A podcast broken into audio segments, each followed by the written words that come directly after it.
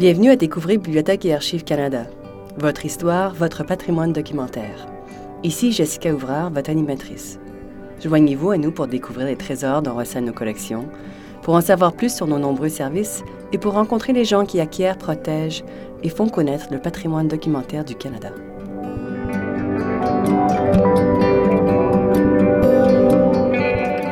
Le poème In Flanders Fields, qui célèbre son centième anniversaire cette année, est reconnu comme le poème le plus connu de la Première Guerre mondiale.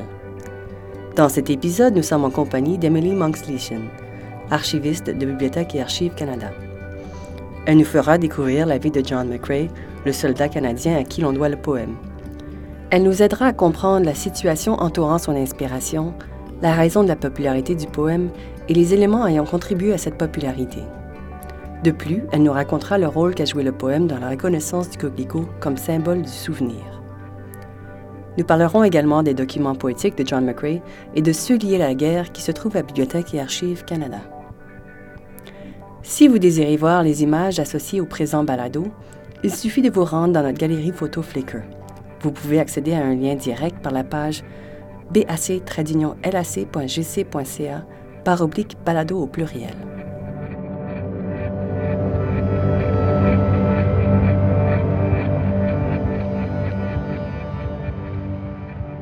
Bonjour Émilie. Hi, Jessica. Bonjour Jessica. Merci d'être avec nous aujourd'hui. Glad to be here. Thank you for having me. Je suis ravie d'être ici. Merci pour l'invitation. Lorsque nous entendons le nom de John McCrae, nous pensons immédiatement au poème In Flanders Fields. Pouvez-vous nous parler des antécédents de John McCrae? Sure. John McCrae was born in Guelph, Ontario in 1872. Bien entendu. John McCrae est né à Guelph, en Ontario, en 1872.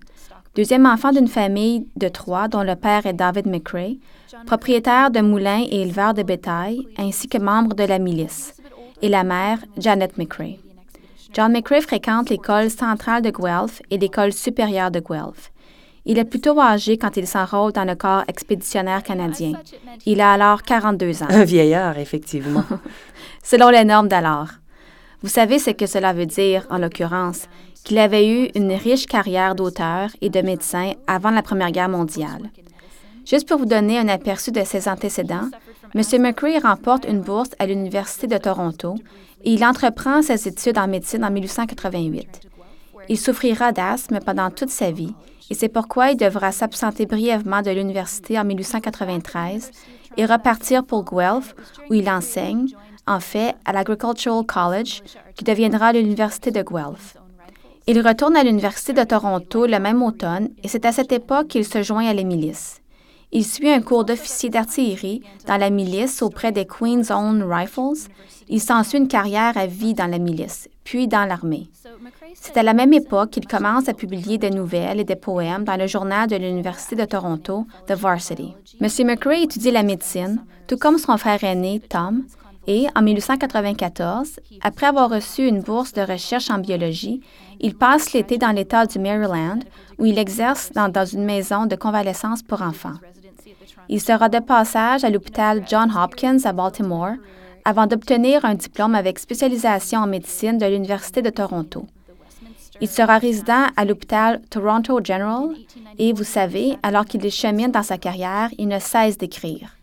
Certains de ses poèmes seront publiés dans des magazines canadiens, The Westminster et Massey's Magazine. En 1894, il remporte un concours de nouvelles organisé par le magazine Saturday Night. Il chemine donc dans sa vie professionnelle, tant dans le domaine de la médecine que dans celui de la littérature. De même qu'à titre de militaire. De même qu'à titre de militaire, vous avez bien raison. Il poursuit son service au sein de la milice. Nous le constatons aussi d'après les travaux qu'il mène à l'Université McGill. En 1899, il reçoit une bourse de recherche à McGill pour œuvrer dans les laboratoires de pathologie de l'hôpital Royal Victoria. Mais ces projets sont arrêtés presque immédiatement par suite de la déclaration de la guerre d'Afrique du Sud, la guerre des Boers. M. McCrae décide presque sur le champ de se joindre au second contingent de soldats canadiens à se porter volontaire pour aller se battre. Il obtient le grade de lieutenant dans la brigade d'artillerie grâce à son service antérieur dans la milice. Il sera en service actif pendant un an avant de revenir au Canada. D'accord. Euh, quel rôle a joué M. McCrae dans l'armée? Well, like I said, he had joined the militia fairly Bien, comme je disais, Il est plutôt jeune quand il se joint à la milice. Il se concentre dans l'artillerie. En conséquence, outre son service durant la guerre d'Afrique du Sud et la Première Guerre mondiale, il demeure actif au sein de la milice canadienne. Pendant les 13 années entre son retour de l'Afrique du Sud et son enrôlement dans le corps expéditionnaire canadien, il devient major dans la milice. En 1910, il agira même comme médecin durant l'expédition du gouverneur général Lord Grey, qui partira de Norway House pour se rendre à la baie du Thon. Il est intéressant de noter que ce voyage se fait uniquement en canot à l'aller. Ils reviendront au Québec à bord d'un navire à vapeur en passant par le Labrador. Après cette petite aventure, il poursuit sa carrière en médecine. Il enseigne et exerce la médecine à Montréal. Il mène des recherches. Il est à l'origine de nombreuses publications médicales et, comme je l'ai dit auparavant, il continue d'écrire de la poésie pendant tout ce temps. Lorsque la Première Guerre mondiale est déclarée, John McCrae est fin prêt pour agir comme médecin pour le compte du corps expéditionnaire canadien, auquel il se joint dès le début de septembre 1914. Il figure donc parmi les premières recrues. He was one of the very early recruits. He was Il est l'une des toutes premières recrues. En fait, il est en vacances en Angleterre en août 1914 lorsque la guerre est déclarée. Il monte immédiatement à bord d'un navire et revient au Canada afin de pouvoir s'enrôler au sein de la première brigade de l'artillerie canadienne. En octobre 1914, il reprend un bateau en direction de l'Angleterre avec la première division canadienne. Il s'agit de la première division composée des soldats canadiens qui s'étaient enrôlés dès le début de la guerre. Ils sont les premiers à arriver en Angleterre et les premiers à être envoyés en France en mars 1915. Pouvez-vous nous parler des circonstances entourant l'origine du poème, la source d'inspiration? Uh, well, it's important, I think, that we talk about the Battle of Ypres. Il est important, je crois, que nous parlions de la bataille d'Ypres, ou de la seconde bataille d'Ypres, à proprement parler. Si nous voulons relater les circonstances entourant l'origine du poème en soi, parce que ces combats ont vraiment joué un rôle primordial dans la rédaction du poème de M. McRae. Les Canadiens ne sont arrivés dans les champs de bataille en France et en Belgique qu'en mars 1915. Les combats menés durant ce printemps seront terriblement brutaux. Ce sera aussi la première fois que l'on utilisera des gaz toxiques en temps de guerre contre les troupes françaises et canadiennes, soit durant la seconde bataille d'Ypres. En fait, Ypres est une ville fortifiée, une ville médiévale de Belgique qui a été le théâtre en 1914 de la première bataille particulièrement sanglante de cette guerre. Celle-ci revêtait une importance stratégique énorme, tant pour les Alliés que pour les Allemands. Des tranchées avaient été creusées juste en dehors de la ville et les lignes alliées près d'Ypres ont débordé sur le front allemand en se déployant en forme de U inversée. Cela signifie en fait que les Alliés se retrouvaient entourés sur trois flancs par les Allemands, qui de plus occupaient une position plus élevée. Durant la première semaine d'avril 1915, les premiers membres du premier contingent canadien abandonnent leur secteur calme au front ouest pour se rendre au saillant d'Ypres.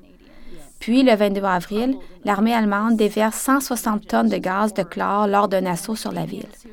Les divisions françaises sur le flanc gauche des Canadiens sont anéanties devant ce qu'on peut imaginer comme une scène d'horreur. Les Canadiens qui se trouvent en première ligne depuis à peine deux mois tentent désespérément de défendre cette portion du front, ainsi laissée béante sur 6,5 km. Je vois. Si les Allemands avaient réussi à traverser le front, cela aurait signifié la fin de la guerre. Alors que le gaz de chlore remplissait les tranchées, on sait que les hommes étaient obligés de sortir. Ils se retrouvaient alors dans le champ de tir de mitrailleuses lourdes et de feux d'artillerie.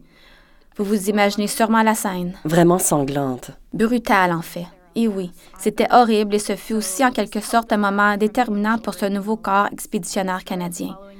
Je suppose que, heureusement, les troupes allemandes n'avaient pas non plus l'équipement de protection adéquat contre leur propre gaz, et elles ont donc dû se tenir loin de la brèche qu'elles avaient faite au front. Pendant les jours qui ont suivi, les Canadiens et les Britanniques se sont défendus et ont combattu. Et en fait, ils ont fait tout leur possible pour empêcher les Allemands de réaliser une percée. Nonobstant leurs fusils, maintenant désignés comme les tristement célèbres fusils Ross, qui bloquaient dans la boue, et les soldats qui étaient pris de violentes nausées et suffoquaient. Sans que l'on sache comment, ils ont tenu bon, mais à quel coût? Plus de 6 000 Canadiens, pensez-y, cela représente un tiers des soldats récemment débarqués, figureront parmi les victimes au moment où la division sera relevée le 3 mai. La plupart de ces combattants, encore une fois, cela vaut la peine d'y réfléchir, étaient de simples civils au quotidien seulement quelques mois auparavant. Donc, le célèbre poème de M. McRae, In Flanders Fields, a été écrit durant la deuxième semaine de cette bataille, alors que M. McRae est affecté à un endroit désigné par la suite comme le poste de secours avancé de la ferme Essex. Ce poste est situé au nord de la ville d'Ypres, le long du canal. M. McRae est major et médecin militaire et par ailleurs, il agit comme commandant en seconde de la première brigade de l'artillerie canadienne. Fait intéressant, dans une lettre qu'il écrit à sa mère à l'époque, il décrira le combat même. Il explique qu'il a l'impression de vivre un cauchemar, avec comme toile de fond permanente la vue des morts, des blessés, des mutilés et la terrible angoisse que la ligne cède. Voilà un aperçu de son état d'esprit et de celui de tous ses frères d'armes. Pour ce qui est de l'origine véritable du poème en soi, vous savez que la bataille d'Ypres sert de contexte, mais les origines du poème sont quelque peu troubles. On mentionne souvent le deuil de M. McRae après le décès de son ami, le lieutenant Alexis Helmer, qui était officier dans la seconde batterie, première brigade de l'artillerie canadienne.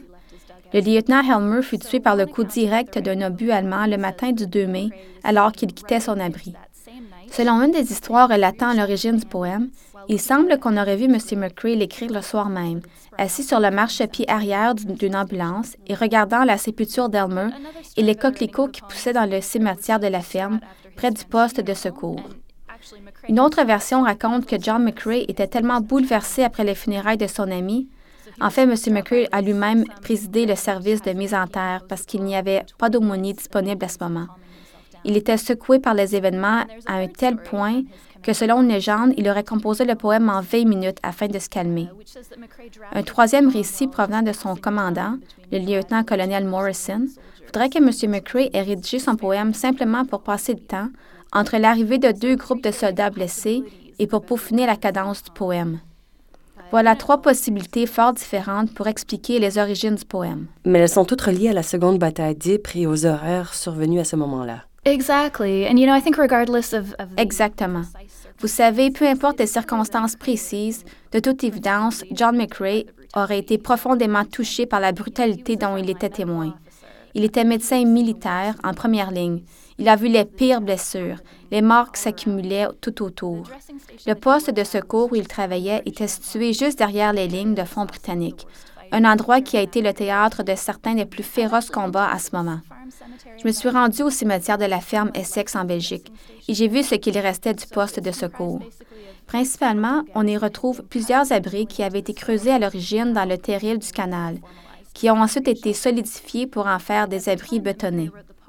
À l'époque où M. McCrae a rédigé le poème, vous vous rappelez, fin avril ou début mai, il prodiguait des soins aux blessés dans ces abris de terre situés directement derrière les pièces de campagne qui retentissaient sans cesse. Ce devait être chaotique. Ça devrait être terrifiant. Comment se fait-il que le poème a été publié? well, how the poem ended up published. Là encore, il existe diverses spéculations quant aux raisons de la publication du poème. Selon une version, M. McRae aurait jeté le poème, insatisfait du résultat, mais il aurait été récupéré par un autre soldat, possiblement le lieutenant-colonel Morrison, dont j'ai parlé tantôt, qui l'aurait envoyé à un journal londonien. Il est aussi possible, toutefois, que M. McCrae l'ait lui-même proposé, ce qui me semble plus probable puisque nous savons qu'il en a fait des copies manuscrites pour des amis peu de temps après l'avoir rédigé, ce qui, dans le fond, nous amène à penser qu'il estimait que son œuvre n'était pas si mauvaise après tout. Le journal London Spectator a rejeté le poème, qui a ensuite été accepté par le magazine Punch. J'allais justement dire que le poème avait paru dans Punch, n'est-ce pas? Exactly, yeah, yeah. Exactement. Il a été publié le 8 décembre 1915 et quelques mois plus tard, il était devenu le poème sur la guerre le plus connu. Juste pour clarifier un peu, qu'est-ce que le magazine Punch? Oh, Punch magazine was uh, it was a satirical. Oh, le magazine Punch était une publication satirique distribuée durant tout le 19e siècle. Rien d'aussi sérieux que le London Spectator, je suppose, mais il était plutôt populaire auprès des troupes durant la Première Guerre mondiale. Bon. Qu'est-ce qui rend le poème aussi attrayant et pourquoi est-il devenu si connu? Well, to be honest, you know, many people. En toute honnêteté, vous savez, bien des personnes familières avec la très riche communauté de poésie et de littérature qui a émergé de la Première Guerre mondiale diraient que In Founder's Field n'est certainement pas le meilleur poème sur la guerre.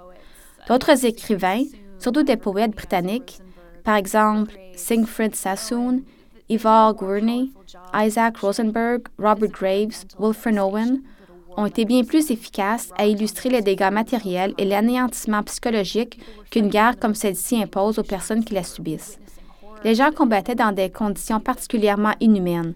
Ils étaient témoins d'horreurs jamais imaginées jusque-là. La Première Guerre mondiale, comme nous le savons, est la première guerre moderne vraiment mécanisée, et bon nombre d'auteurs qui écrivaient au début de la guerre étaient optimistes et patriotes.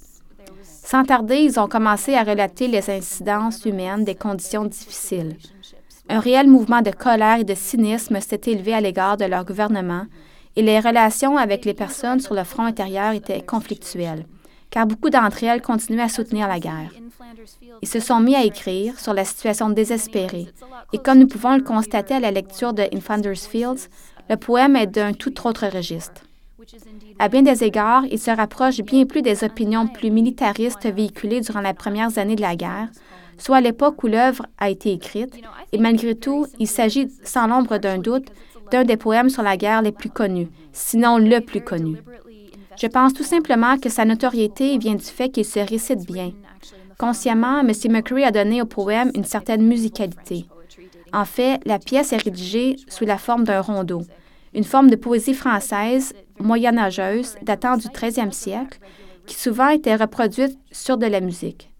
La musicalité et le rythme régulier en facilitent la mémorisation et la récitation. Vous savez, on entend presque un métronome quand on le récite. Quel message John McCrae nous transmet-il par son poème? Bien, le poème de M. McCrae est souvent repris lors des cérémonies du jour du souvenir, car il semble inciter les vivants à ne pas oublier ceux qui sont morts, à continuer leur œuvre et, ce faisant, leur permettre de reposer en paix. Vous comprenez qu'ainsi leur mort n'aura pas été vaine. Le narrateur du poème, quand on l'étudie, c'est l'ensemble des soldats qui sont morts et qui parlent à l'unisson. Dans l'adaptation française du poème In Flanders Field de John McCrae par Jean Parizeau, M. McCrae écrit en ce sens. Nous sommes morts, nous qui songions la veille encore à nos parents, à nos amis, c'est nous qui reposons ici, au champ d'honneur. Le poème suscite de très fortes émotions, tant pour nous qui le lisons aujourd'hui, aussi loin que nous soyons de la guerre, mais plus particulièrement pour ceux le lisant à l'époque de sa première parution et qui comptaient parmi les morts leurs maris, leurs pères, leurs frères, amis, fils, qui à l'unisson s'exprimaient par cette œuvre. Pour ma part, je trouve le message particulièrement intéressant pour les transitions qu'il renferme. Au début, on décrit une scène plutôt lugubre, les coquelicots poussant entre les croix de récentes sépultures, alors que les coups de canon ne cessent de retentir et que les alouettes, malgré leur lassitude, continuent de chanter des symboles de la nature en nette contradiction avec la mort et l'honneur monstrueuse qui sévissent en dessous. Le second vers nous amène vers une harmonie de voix décrivant cette abrupte transition que la bataille impose. Pensant d'une vie pleine de sensations, de couleurs et de mouvements, vous savez, nous qui songions à la veille encore, à nos parents, à nos amis, à l'immobilité de la mort, au repos éternel dans les entrailles du champ d'honneur, loin de la maison. Mais c'est dans le troisième et dernier vers que le poème se transforme en un cri de guerre. Vous comprenez, il lance un appel au lecteur. À vous, jeunes désabusés, à vous de porter l'oriflamme et de garder au fond de l'âme le goût de vivre en liberté. Voilà une image extrêmement puissante. Le passage de la mort à la vie, l'oriflamme que l'on est invité à porter. Ensuite, le poème nous entraîne vers une promesse, voire une menace. Acceptez le défi, sinon les coquelicots se faneront au champ d'honneur. En d'autres mots, nous, les soldats morts au combat, ne reposerons pas en paix si vous, les vivants, ne portez pas l'oriflamme, ne continuez pas à vous battre. Vous savez, vous devez venger notre mort et donner un sens à nos sacrifices, parce que si vous n'acceptez pas le défi que nous, les morts, vous lançons, vous manquez à votre parole envers nous, qui sommes morts et serons incapables de reposer en paix. Imaginez-vous encore une fois que vous lisez ce poème en 1917, en 1918 ou en 1919, ou en un tout autre moment alors que vous êtes en plein deuil. Une ou plusieurs personnes que vous aimez figurent parmi les disparus. Leur corps n'a jamais été ramené à la maison pour un service funéraire. Leur enveloppe charnelle a tout simplement disparu. Certains corps n'ont jamais été retrouvés. Ils sont nombreux à ne jamais être retrouvés. Many bodies were never found. Exactly. Bon nombre de corps n'ont jamais été retrouvés, exactement. Ceux que l'on a retrouvés, on ne pouvait pas les ramener. Ils n'ont jamais été rapatriés. Ils ont été enterrés en France et en Belgique. Donc, votre pays et ses alliés ont gagné la guerre mais ils en ont payé le prix avec vos êtres chers qui ont disparu par millions. C'était la dévastation pour toutes les personnes touchées et je crois que ce message est très réconfortant. Nous l'avons fait, cela valait la peine, nous n'avons pas manqué à notre parole et nos morts peuvent reposer en paix. En ce sens, le poème est aussi efficace comme outil d'enrôlement que comme poème commémoratif. Quant à moi, je ne suis pas à l'aise de dire qu'il s'agit d'un poème contre la guerre ou qu'il communique un message contre la guerre. Néanmoins, on le lit maintenant souvent lors de cérémonies visant à honorer les morts et à pleurer toutes ces vies perdues. Je me suis renseignée en préparant ce balado et je me suis replongée dans un magnifique ouvrage intitulé The Great War and Modern Memory de l'historien Paul Fussell, qui fut le premier à étudier en profondeur et à grande échelle la poésie rattachée à la Première Guerre mondiale et à écrire sur le sujet. M. Fussell souligne clairement le contraste entre les premières lignes bucoliques du poème, suivies de ce qu'il appelle la rhétorique d'une affiche de recrutement dans la dernière strophe. Vous savez, malgré ces déclarations, je crois qu'il est important de se rappeler que le poème a été écrit au début de la guerre, alors qu'il soufflait encore un vent de romantisme, d'engagement et de patriotisme, des sentiments qui plus tard se transformeront pour beaucoup de personnes, dont des soldats, en un grand désillusionnement.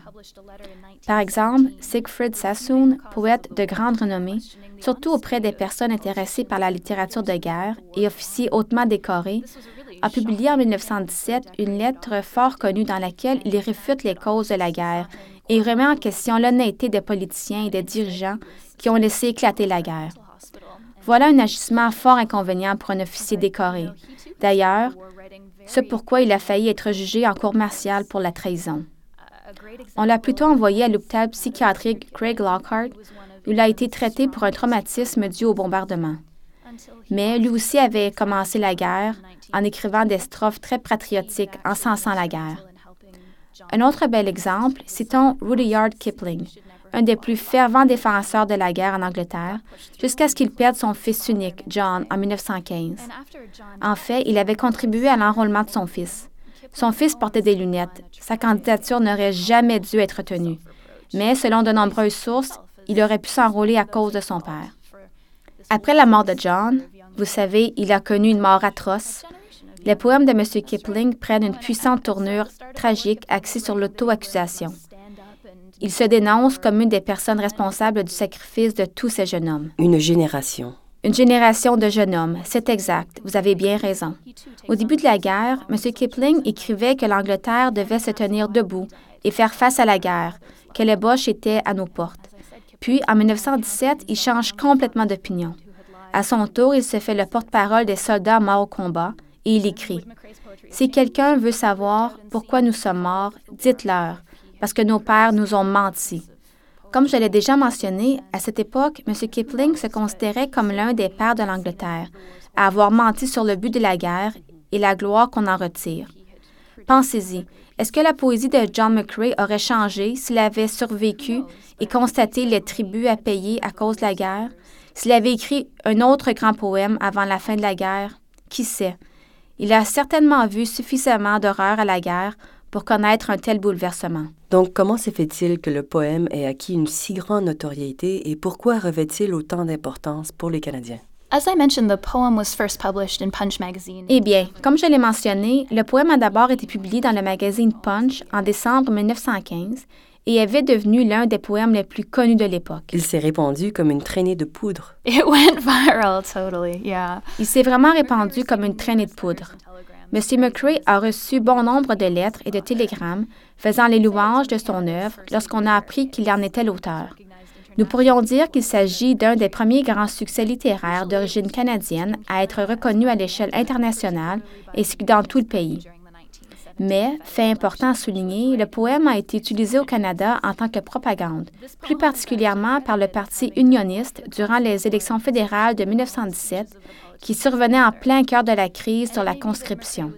En réalité, on dit que le poème a fait bien plus pour la cause de la guerre et de la conscription que tous les discours des politiciens réunis.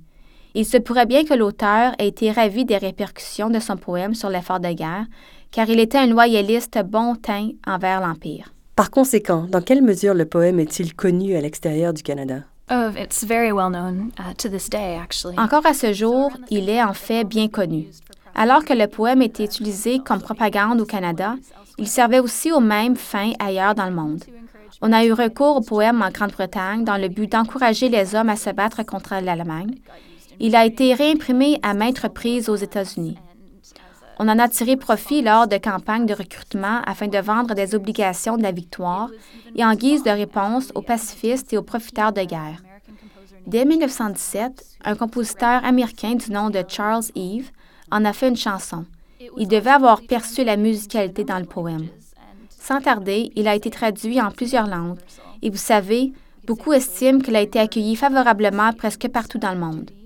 On pourrait dire que les soldats épuisaient de l'encouragement, car le poème faisait allusion à leur mission, tandis que les personnes au front intérieur peuvent l'avoir interprété comme une explication de la cause défendue par leurs frères et leurs fils, comme nous en avons déjà discuté plus tôt. Puis, il y a l'héritage laissé par le poème, un héritage reconnu dans le monde entier. Le coquelicot. Les coquelicots, exactement. Donc, les coquelicots symbolisent les soldats morts au combat depuis au moins les guerres napoléoniennes mais c'est le poème de M. Mercury qui a contribué à populariser la signification de cette fleur à l'échelle internationale. C'était une des rares fleurs à pousser dans les champs de bataille écorchés. En Belgique, les bombardements avaient apparemment rendu le sol plus calcaire et cette petite fleur pousse bien dans les sols pauvres. Je trouve intéressant que ces fleurs soient devenues le sujet de sinistres légendes sur les tranchées durant la Première Guerre mondiale. Les soldats disaient que les coquelicots étaient rouges parce qu'ils avaient puisé dans le sol le sang des morts qui y reposaient. Un poète britannique, Isaac Rosenberg, a écrit un remarquable poème intitulé Break of Day in the Trenches, Pointe du jour dans les tranchées, qui implicitement compare l'apparence du coquelicot, vous savez, avec son cœur noir et d'éclatantes feuilles vermeilles délicates, à une blessure par balle figée dans le temps. De nos jours, toutefois, le coquelicot symbolise, de toute évidence, le souvenir des décès parfaits de guerre au Canada, mais aussi dans tous les pays encore membres du Commonwealth britannique, ainsi qu'aux États-Unis. Il y a une intéressante histoire établissant un lien direct avec le poème. Une enseignante américaine, Mona Michael, a été la toute première personne à porter un coquelicot pour cette cause. Elle a été inspirée à la fin de la guerre, en 1918, directement par le poème de John McCrae, et elle a distribué des coquelicots en soie à ses amis et elle a mené une campagne pour que l'on adopte le coquelicot comme symbole officiel du souvenir. En guise de réponse au poème de M. McCrae, elle a même écrit une œuvre intitulée We Shall Keep the Faith, où elle s'exprime en ces mots. Vous qui reposez au champ d'honneur, nous acceptons le défi que vous nous avez lancé et nous porterons l'oriflamme en votre honneur. Son poème est axé sur le coquelicot qui pour elle envoie un message aux cieux indiquant que le sang des héros est éternel. Elle a donné naissance au concept du coquelicot pour honorer les soldats morts au combat. Il a ensuite été importé par la France en 1920, puis soutenu par le Feld maréchal Douglas Haig en Angleterre en 1921. De nos jours, nous arborons tous le coquelicot grâce au poème. De quelle façon Bibliothèque et Archives Canada a-t-elle acquis le poème original? En fait, nous n'avons pas l'original du poème, et autant que nous le sachions, personne ne l'a. Selon les informations dont je dispose, on ne sait pas ce qui est advenu de ce document original, celui qui a été remis au magazine Punch à des fins de publication. Nous possédons toutefois deux autres copies manuscrites du poème. Une a été écrite au crayon sur du papier jaune. Elle est datée du 8 décembre 1915 et elle fait partie d'une collection donnée par le major général Sir Edward W. B. Morrison, qui était un bon ami de M. McCrae et un frère d'armes.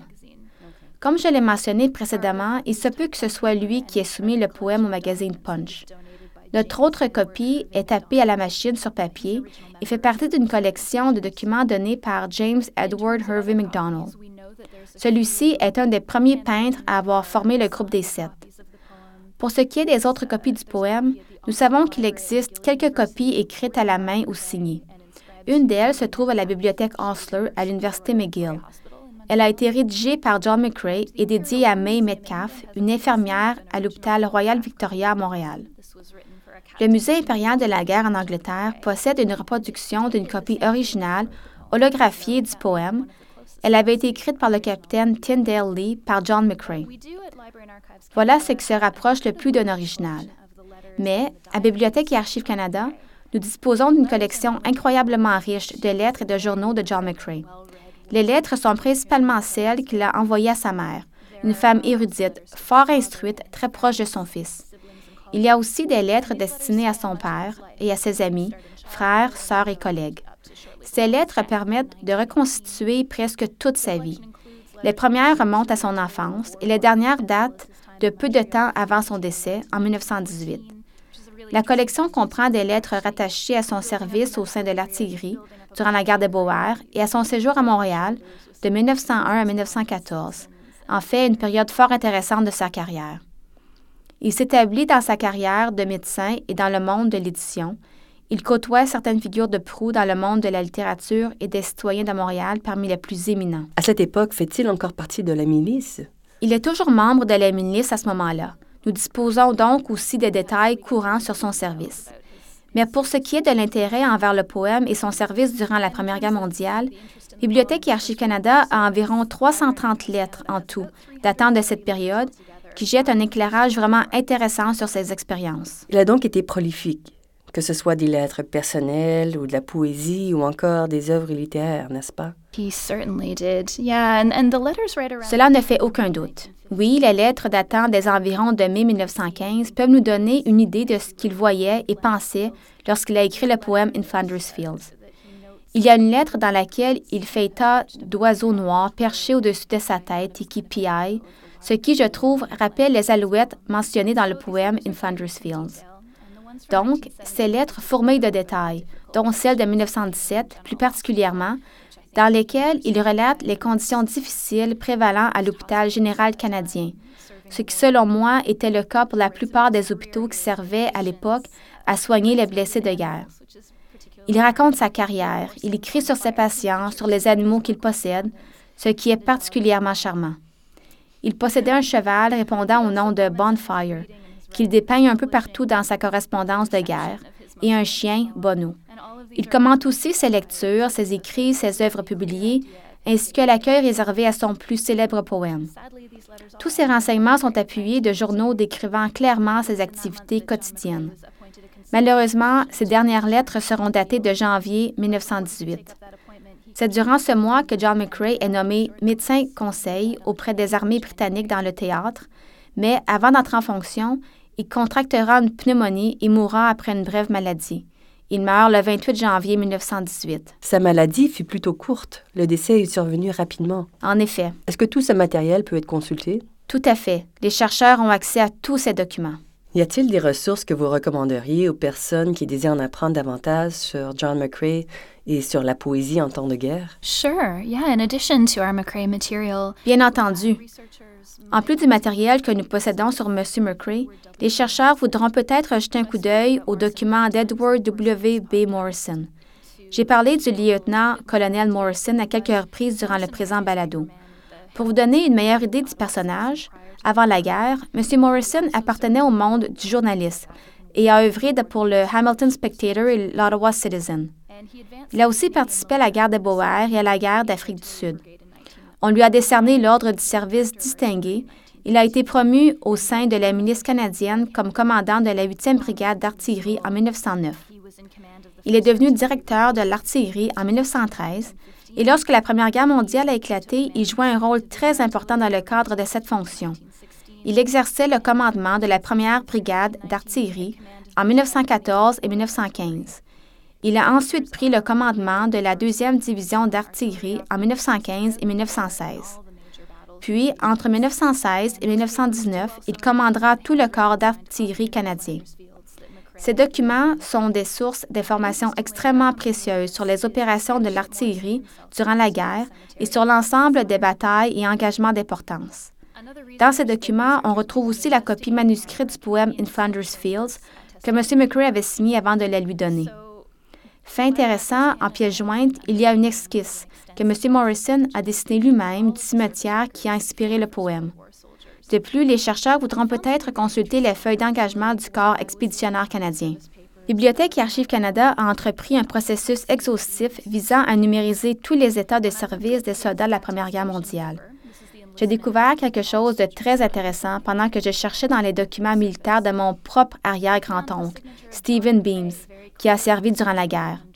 Quand je me suis penchée sur sa feuille d'engagement, il s'agit du document d'enrôlement que tous les soldats signaient quand ils se joignaient aux troupes, j'ai retrouvé la signature de John McCrae, bien lisible, sur le certificat d'examen médical. Il aurait donc été reconnu apte au service par John McCrae. That's right. So there was one month where John McCrae was at Valcartier camp. C'est exact. Pendant un mois, John McCrae s'est retrouvé au camp de Valcartier, soit en septembre 1914. Et durant cette période, il a probablement agi comme médecin examinateur pour les hommes qui entraient dans l'armée. Je tiens à préciser qu'il n'y a malheureusement pas de moyen de rechercher cette information précise, mais si quelqu'un sait qu'un de ses ancêtres s'est enrôlé et est entré dans l'armée dans les premiers temps, il pourrait vouloir jeter un coup d'œil aux documents militaires parce que si l'engagement s'est fait en septembre à Valcartier, il y a de bonnes chances que John McCrae ait signé la feuille d'engagement. Je pense que c'est une merveilleuse coïncidence et cela me fait prendre conscience à quel point le pays était réellement petit à l'époque. Vous savez, il y a une toute dernière ressource dont je dois absolument vous parler, et c'est la maison de John McCrae à Guelph, en Ontario laquelle fait partie de Guelph Civic Museum. Il s'agit de la maison de show originale où est né John McCrae en 1872. Aujourd'hui, elle abrite un mignon petit musée qui présente les médailles de guerre de M. McCrae, des objets lui ayant servi dans l'exercice de la médecine et d'autres exemples de ses poèmes et écrits. On y retrouve des expositions permanentes et temporaires, et c'est une belle ressource pour les personnes qui sont intéressées par John McCrae et le poème In Flanders Fields. D'accord. Ce fut vraiment fort intéressant et je vous remercie infiniment d'avoir été avec nous aujourd'hui. Thank you for giving me this opportunity. It's been really fun. Merci de m'avoir donné l'occasion de vous parler. J'ai eu beaucoup de plaisir.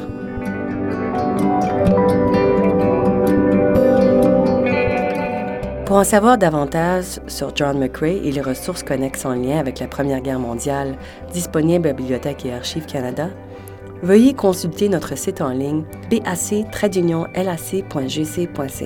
Sur notre page d'accueil, sous l'onglet Thèmes populaires, sélectionnez Première Guerre mondiale. Dans cette page, vous trouverez des liens vers toutes nos ressources sur la Première Guerre mondiale, y compris des bases de données, des expositions virtuelles, des guides thématiques et bien plus encore.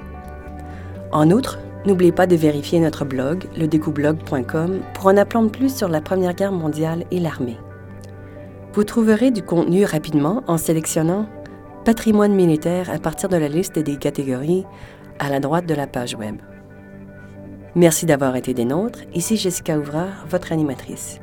Vous écoutiez Découvrir Bibliothèque et Archives Canada, votre fenêtre sur l'histoire, la littérature et la culture canadienne. Je remercie notre invitée d'aujourd'hui, Emily Monks Leeson.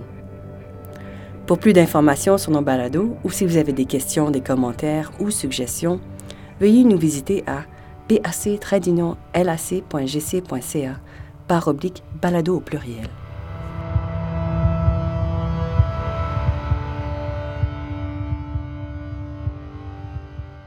Au champ d'honneur, les coquelicots sont parsemés de l'eau en l'eau auprès des croix.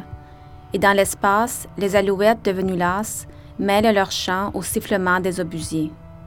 Nous sommes morts, nous qui songions la veille encore, à nos parents, à nos amis, c'est nous qui reposons ici au champ d'honneur. À vous, jeunes désabusés, à vous de porter l'oriflamme et de garder au fond de l'âme le goût de vivre en liberté. Acceptez le défi, sinon les coquelicots se faneront au champ d'honneur.